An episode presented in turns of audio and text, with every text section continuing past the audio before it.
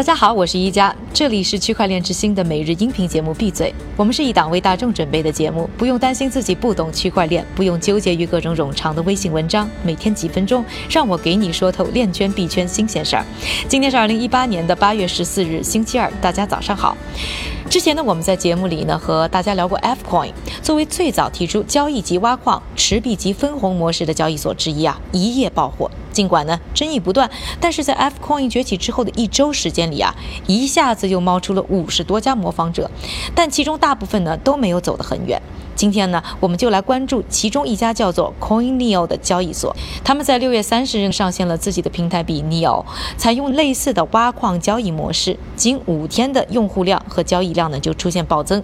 在一些的第三方统计数据当中呈现啊，一度他们还跃居比特币和以太坊全球交易量的首位。但没想到，仅仅十五天，这家交易所又火速的结束了自己的交易挖矿模式。今天的节目呢，我们会总结很多相关的。文章带大家快速了解到底背后发生了什么。CoinNeo 原本名不见经传，启动交易挖矿几天前，圈内的媒体集中出现过一批啊宣传性的文章，带来大量的投资者进场。但到了七月五日，平台币却暴跌了超过百分之六十九。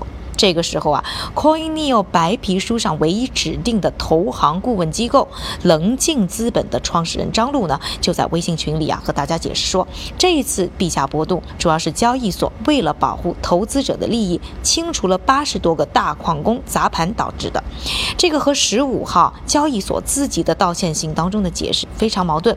交易所的版本呢是大矿工自己啊集体砸盘离场，原因呢是 CoinNeo 此前出台了一。系列规矩要限制恶意刷单的行为。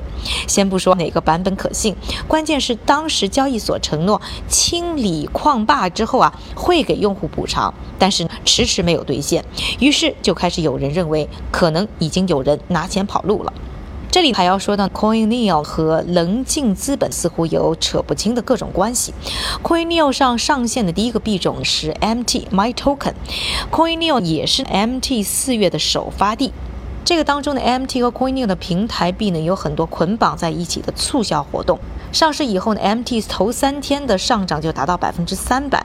这个过程当中，NeoCoin 平台也成功的蹭上了热度。于是就有人开始爆料，MT 的独家发行机构也是棱镜资本。最后再来说一说 CoinNeo 的模式。根据他们的白皮书，CoinNeo 对挖矿交易做了两大改革，一个呢是把交易挖矿升级为提供流动性挖矿，目的啊是为了杜绝刷单行为，还承诺呢把挖矿的利益留给真实的那些个人投资者。第二个改革是提供限量的矿机账号，就是说呢根据不同用户他们交易量划分出不同的账号等级，等级不同，虚拟算力也就是回报的高低呢也会不。同，不过啊，他们的白皮书并没有说限额和分红的额度。然而，事实证明，这两个改革似乎没有让他们走得更远。棱镜资本的合伙人陈俊宏在道歉信当中啊，总结他们主要的失败原因，是因为平台对资金需求的增速远远超过了资产价格本身的增速。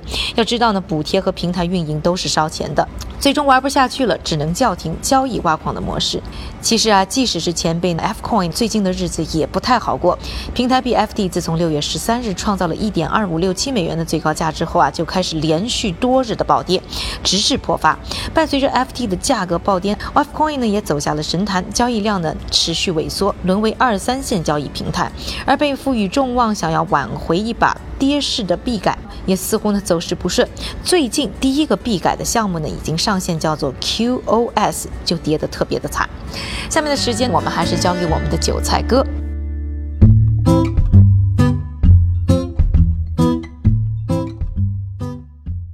好的，感谢一家的分享。首先，澳大利亚联邦银行携手世行合作发行了区块链债券，并通过区块链平台创建、转让和管理。这项技术由 Combank 内部区块链实验室开发，旨在让债券发行过程中的关键方，如投资者和银行，成为分布式网络中的参与节点。而通过这种方式，债券的资本筹集和交易可以更高效。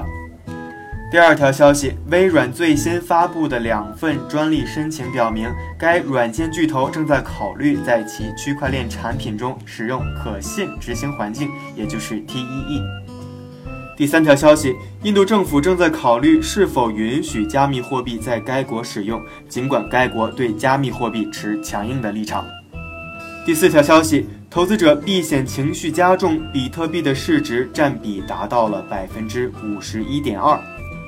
今天的链圈币圈名人点评来自迅雷集团的 CEO 陈磊，他表示，ICO 在很大程度上是在骗老百姓的钱。